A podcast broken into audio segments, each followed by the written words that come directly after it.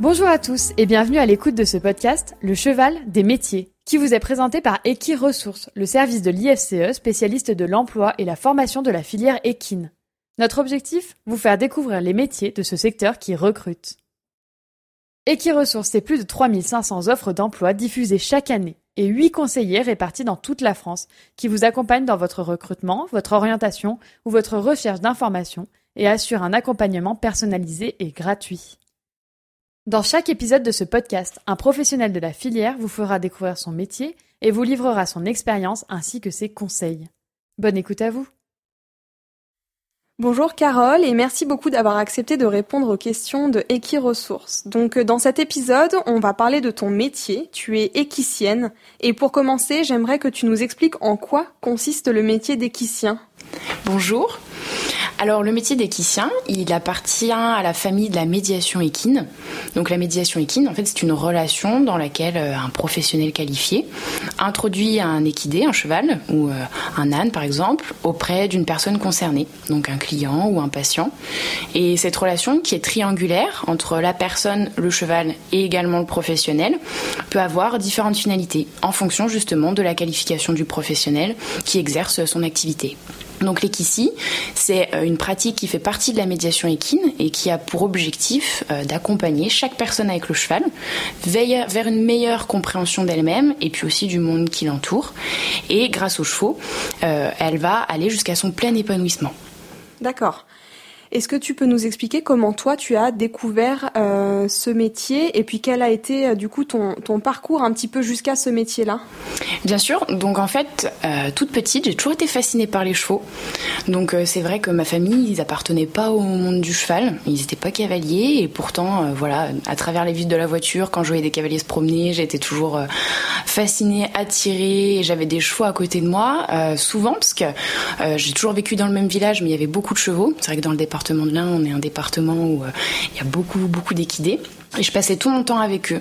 Donc je pense que voilà, à cette époque-là, j'avais 5-6 ans et je comprenais pas forcément pourquoi euh, je passais tout mon temps avec eux. Alors je sais que j'adorais leur silence, finalement, le silence, le fait de les entendre brouter, manger. Euh, mes parents me cherchaient, mais ils savaient toujours où j'étais finalement, dans le pré des chevaux. Et puis on est parti en Camargue en famille et c'est là que j'ai pu monter à cheval pour la première fois. Et ça, je pense, confirmé complètement mon attirance, mon intérêt pour ces animaux-là. Et puis j'ai été en centre équestre plusieurs années et j'ai fait deux grosses chutes en fait qui m'ont marqué euh, vraiment même euh, encore un petit peu aujourd'hui.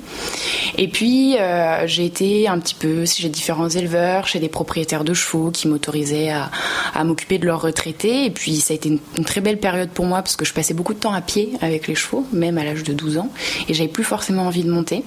Et après, au fur et à mesure, c'est quand même quand même revenu. Et au collège, mes parents ont accepté de m'acheter ma, ma première jument. Donc ça a été forcément une grande période dans ma vie. Et puis c'est grâce à elle euh, que je pense que j'en suis arrivée où j'en suis maintenant.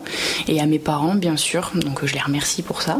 Et puis au lycée, j'ai fait un baccalauréat euh, général, donc euh, économique et social. Et puis les choses se sont bien enchaînées parce que quand j'ai réalisé mes vœux post-bac à l'époque, la formation au métier d'équicien avait été reconnue au répertoire national des certifications professionnelles, donc au RNCP en 2014. Et puis j'ai envoyé mon dossier de candidature, en fait, tout simplement euh, à ce moment-là et je suis partie en Lorraine pour euh, passer les épreuves d'admission. J'ai été reçue aux sélections. J'ai fait partie de la première promotion en formation initiale, donc euh, sur trois ans. Et puis j'avais à ce moment-là 18 ans et je suis partie avec ma jument en Lorraine. Pour toi, c'est vraiment un métier de vocation, comme je l'entends.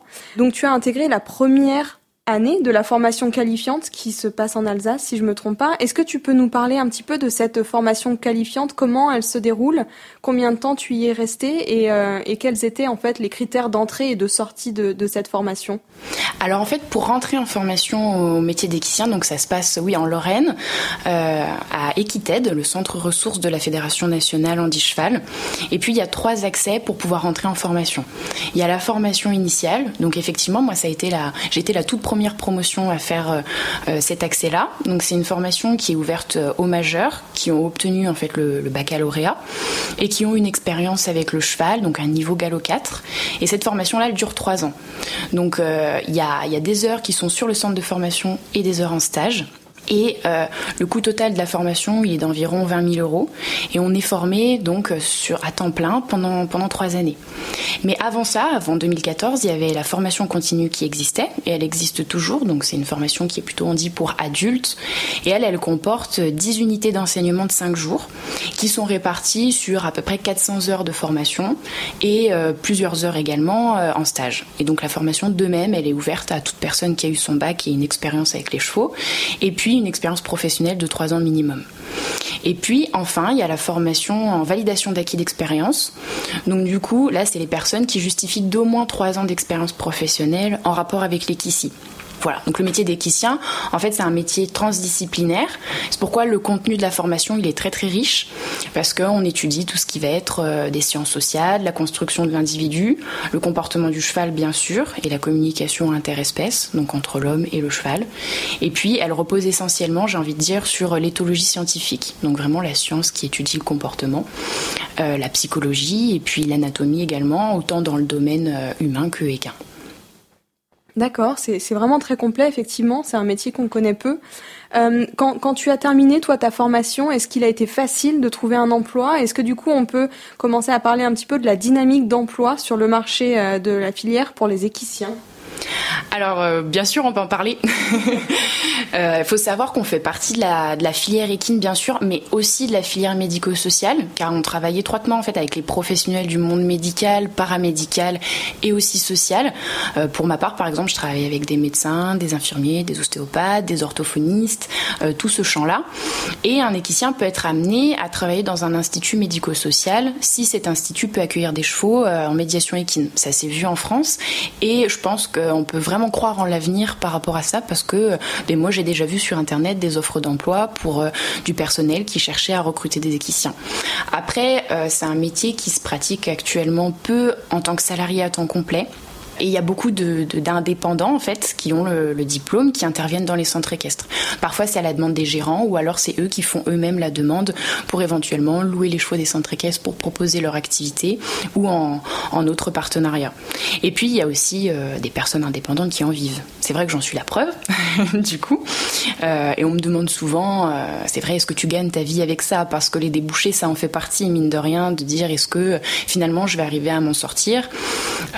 Et j'avais d'ailleurs écrit un article à ce sujet en expliquant que c'était une question de point de vue aussi et que mine de rien, ça dépend la vie qu'on a envie de mener et puis quel est le confort qu'on a envie d'avoir, euh, le besoin matériel aussi.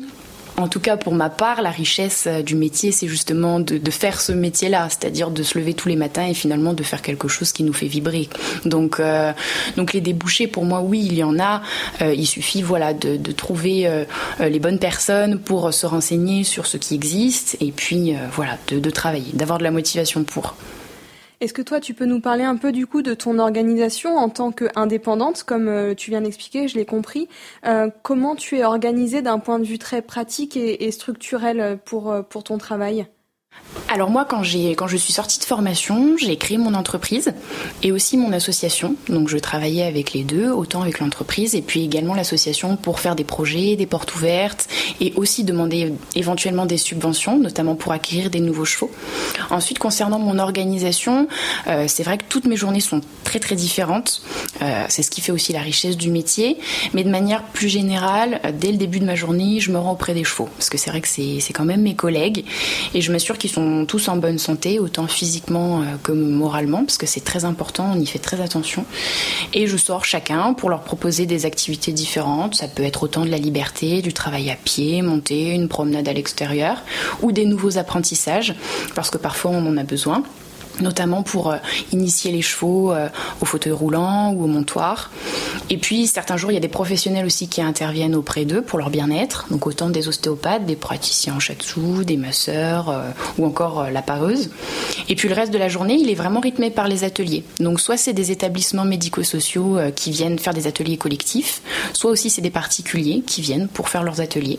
Et puis on rédige les projets individualisés des personnes parce qu'on s'appuie sur la méthodologie de projet, de l'action sociale en tant qu'équicien. On fait les bilans, les évaluations. Il arrive aussi que je me déplace en réunion donc en réunion d'équipe. C'est un gros avantage du métier, le fait de pouvoir travailler en équipe sur divers accompagnements transversales. J'accompagne certaines fois de manière théorique ou pratique les stagiaires qui viennent se former à mes côtés, donc les, les stagiaires équiciens.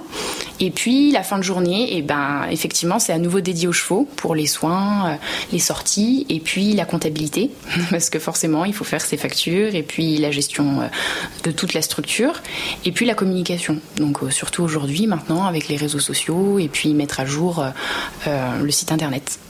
Donc ces chevaux-là, ils t'appartiennent? Et la structure également t'appartient, c'est-à-dire que les chevaux sont logés chez toi et tu reçois les gens dans ta structure chez toi Alors actuellement, euh, j'ai cinq chevaux à moi, donc quatre qui font vraiment de la médiation équine avec moi et une jument qui m'est confiée par sa propriétaire. Et j'interviens dans une écurie de propriétaires, donc qui n'est pas à moi, qui est gérée euh, par deux professionnels et où moi je pratique euh, certaines heures dans la semaine. Et j'ai également deux autres pôles, donc du coup un centre équestre et aussi une ferme qui y a des professionnels particuliers plutôt, où je vais avec mes chevaux, donc je les déplace en camion et euh, on fait les ateliers là-bas. Donc ce qui permet euh, d'avoir euh, sur le territoire trois points pour que les personnes n'aient pas trop de kilomètres en fonction de la demande à faire. Donc voilà. D'accord. Et euh, du coup, tu es auto-entrepreneur, tu es une entreprise. Est-ce que tu peux nous parler un petit peu de juste du côté juridique de ta structure? Alors effectivement, c'est une micro-entreprise. Donc euh, quand je suis sortie de formation, c'est vrai que je me suis fait accompagner pour pouvoir la créer et c'est assez facile. Et c'est ce qui permet aussi une comptabilité qui est effectivement, euh, comment dire, on va dire qu'on économise du temps parce qu'on fait nous-mêmes notre comptabilité et puis on, on fait nos déclarations à l'URSSAF. Donc le désavantage de, je dirais, de ce statut-là, c'est aussi pour pouvoir euh, plus tard emprunter, donc faire des prêts bancaires ou des investissements, parce qu'on n'a pas forcément de bilan comptable à la fin de l'année.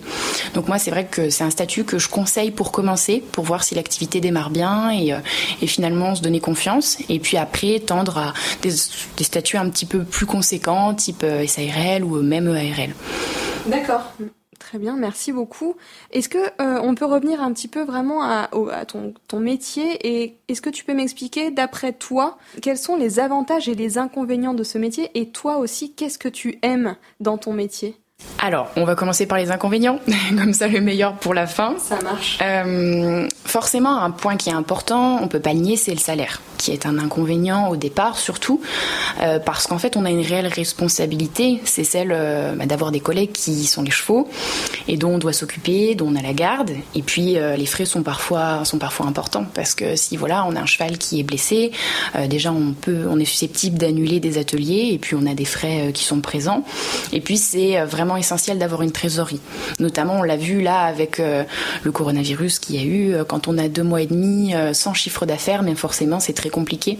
Donc il faut beaucoup anticiper sur les éventuels frais qu'il peut y avoir ou pas. Donc ça c'est un, c'est un réel inconvénient. On est très dépendant du climat. Parce que l'hiver, par exemple, on a quand même une, clientèle qui peut être moins présente parce que s'il y a des personnes en situation de fragilité qui peuvent pas euh, sortir quand euh, il y a des conditions climatiques difficiles, même l'été quand euh, il y a des canicules. Et puis, voilà, je reviens sur le fait que si les chevaux ne sont pas en état et plusieurs mois, on n'a pas forcément les moyens de racheter un cheval ou, voilà, de, le remplacer. Donc ça peut parfois être compliqué. C'est un métier qui est intense et physique.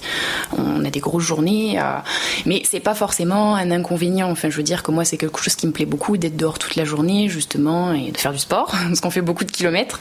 Euh, les chevaux, ils vivent dans 15 hectares, donc c'est vrai qu'on a vite fait de, de faire notre marche quotidienne mais ça peut être un inconvénient, notamment sur la notion du temps, parce que c'est un métier qui prend du temps. Donc, quand on veut construire une vie de famille, euh, ça peut être euh, un inconvénient, mais il s'agit après, je pense, de, bien s'organiser et c'est tout à fait possible.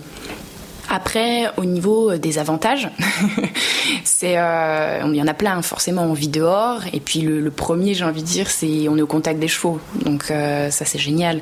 De la nature, des humains, et on partage des moments ben, très très forts euh, avec les chevaux et les humains, les accompagnements. Euh, et puis le fait d'être indépendant, ça a aussi énormément d'avantages, je pense, parce qu'on peut s'organiser. On travaille quand même en équipe, même si on est indépendant, on est en autonomie. Donc euh, ça c'est vraiment vraiment intéressant et euh, épanouissant personnellement en fait. Je crois que c'est un des oui des avantages aussi importants c'est de se dire euh, on fait quelque chose qui nous anime. Donc euh, voilà moi ce qui me plaît énormément forcément c'est d'être au contact de mes chevaux et puis de voir les voir évoluer avec les personnes et de se dire ben oui on a fait une formation on a fait un métier mais il y a quelque chose qui parfois nous échappe en fait dans ce qui se passe dans les accompagnements entre un cheval et une personne. Les rencontres elles sont toujours elles sont toujours pleines de vie de sens. Donc voilà, c'est très riche. Pour toi, ce serait quoi du coup euh, pour un, pour un jeune, hein, les, qualités nécessaires, euh, je vais dire personnelles, interpersonnelles, intrapersonnelles, je ne sais pas, tu vas me dire, mais pour pouvoir se lancer dans cette formation et dans ce métier-là? Je pense, si on doit parler des qualités nécessaires, euh, ce serait d'être ouvert au monde. Ce serait d'être ouvert au monde, de se questionner, apprendre, se re-questionner à nouveau, et puis avoir euh, vraiment confiance en ses aspirations, parce que c'est pas toujours facile dans la société d'aujourd'hui. Euh, quand on a un projet, de pouvoir le mener à bien, et puis d'être soutenu. Donc, et puis aller rencontrer les équiciens et aussi les autres professionnels de la médiation équine.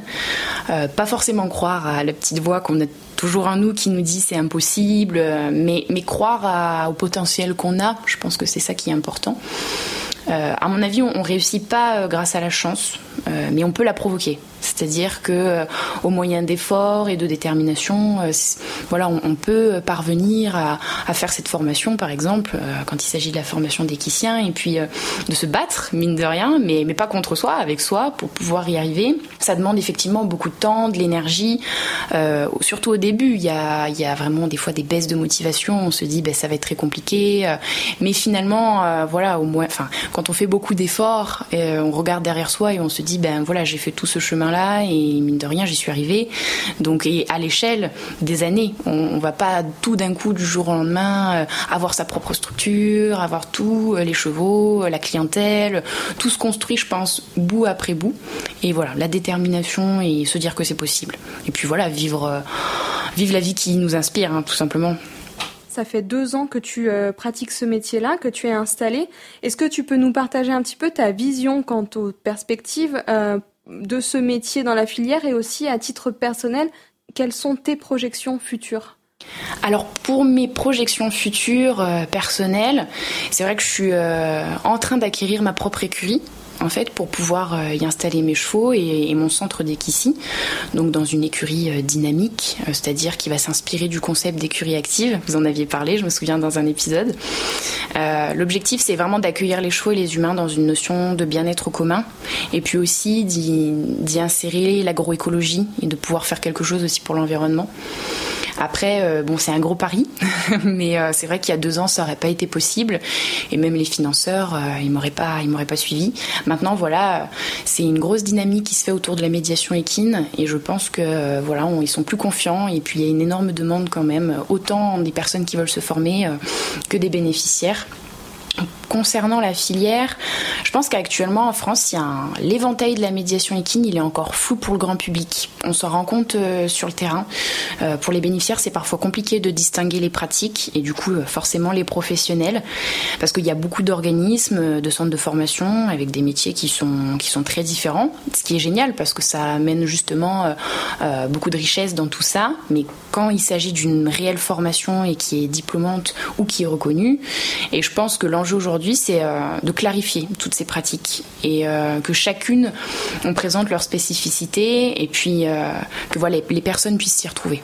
Donc la perspective aussi secondaire que je pense qui est importante, c'est de promouvoir encore le bien-être du cheval, parce que on y vient de plus en plus. Ça peut-être pas forcément assez vite, en tout cas pour pour moi, mais voilà continuer à redonner au cheval la place qu'il a finalement parce que c'est voilà c'est très important selon moi qu'il soit à côté de nous et ni devant ni derrière. Parfois bien sûr on monte sur son dos mais ça reste un partenaire euh, même dans le travail. Et euh, pas seulement voilà dans le loisir ou pour tous les propriétaires de chevaux euh, qui ont des chevaux pour le loisir. Même nous en tant que professionnels nos chevaux voilà c'est d'abord nos collègues avant d'être nos outils de travail quoi pour terminer cette interview, j'aimerais que tu donnes un conseil ou des conseils aux jeunes qui, aux jeunes ou moins jeunes d'ailleurs, puisque tu expliquais qu'il y avait aussi des formations euh, parallèles ouvertes aux adultes, au public adulte. Du coup, un conseil pour toutes les personnes qui souhaiteraient se lancer dans la formation euh, d'équiciens et équiciennes alors si j'avais un conseil, ce serait d'abord de se rapprocher euh, du pôle de formation, donc Equited. Ils ont un site internet qu'on trouve assez facilement, même sur le site de la fédération euh, euh Andy Cheval. Et puis euh, de questionner en fait les différents équiciens, parce que c'est vrai qu'on a tous des pratiques différentes, des parcours différents. Donc se rendre sur place, découvrir le métier, et voilà. Je pense que c'est la meilleure façon de découvrir ce que c'est que le métier d'équicien et de savoir si c'est fait pour soi aussi.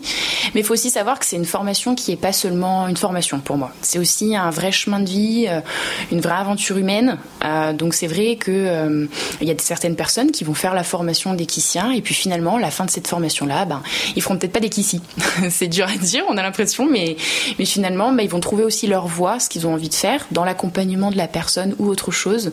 Donc on apprend à être soi-même aussi dans cette formation. Donc voilà, c'est je pense en découvrant les équiciens, en allant rencontrer les professionnels qui font ce métier-là et aussi le centre de formation qu'on peut avoir des réponses. Merci beaucoup Carole. On te souhaite une très belle continuation pour ton métier et aussi dans ton projet d'achat d'infrastructures. On espère que ça aboutira et que tu pourras mener à bien l'ensemble de ton projet. Donc merci beaucoup et puis je te dis à bientôt. Pour compléter les propos de notre invité, nous sommes partis à la rencontre de Céline Saillet, conseillère emploi et formation chez Equiresources. Alors ne bougez pas, nous donnons la place au mot du conseiller Equiresources. L'équicie fait partie des métiers de la médiation équine. Rappelons qu'on distingue trois types d'activités en médiation équine. L'équitation adaptée, la médiation équine à vocation de soins ou éducative, appelée équithérapie ou thérapie par le cheval. Et pour finir, on retrouve les métiers de l'accompagnement, donc l'équicien, et l'équicoaching. L'équicien propose un accompagnement par et avec le cheval. Ce dernier intervient alors comme un véritable médiateur pour soutenir les personnes dans des difficultés personnelles, professionnelles ou sociales. Il existe une formation spécifique d'équicien proposée par un organisme en Lorraine. La formation est accessible par la voie initiale ou en formation continue. En plus d'une bonne connaissance des chevaux, le métier d'équicien nécessite d'être tourné vers l'humain. Il faut être à l'écoute, faire preuve de disponibilité et de remise en question. Tout en sachant être autonome, il faut également aimer travailler en équipe. Il demande des connaissances en éthologie, psychologie et en communication interespèces. Aucun diplôme n'est à ce jour obligatoire pour exercer. C'est un métier émergent, mais qui reste une activité de niche, exercée en majorité par des indépendants ou par des professionnels déjà en place dans des structures médico-sociales. Aucune offre n'a été déposée ces dernières années sur Equiresources. Actuellement, pour développer son activité, il faut passer par une phase de prospection qui peut s'avérer très longue. Pour en savoir plus, n'hésitez pas à consulter la fiche métier équicien sur equiresources.fr ou sur equipedia.ifce.fr. N'hésitez pas à contacter les conseillers d'Equiresources pour vous accompagner dans votre orientation.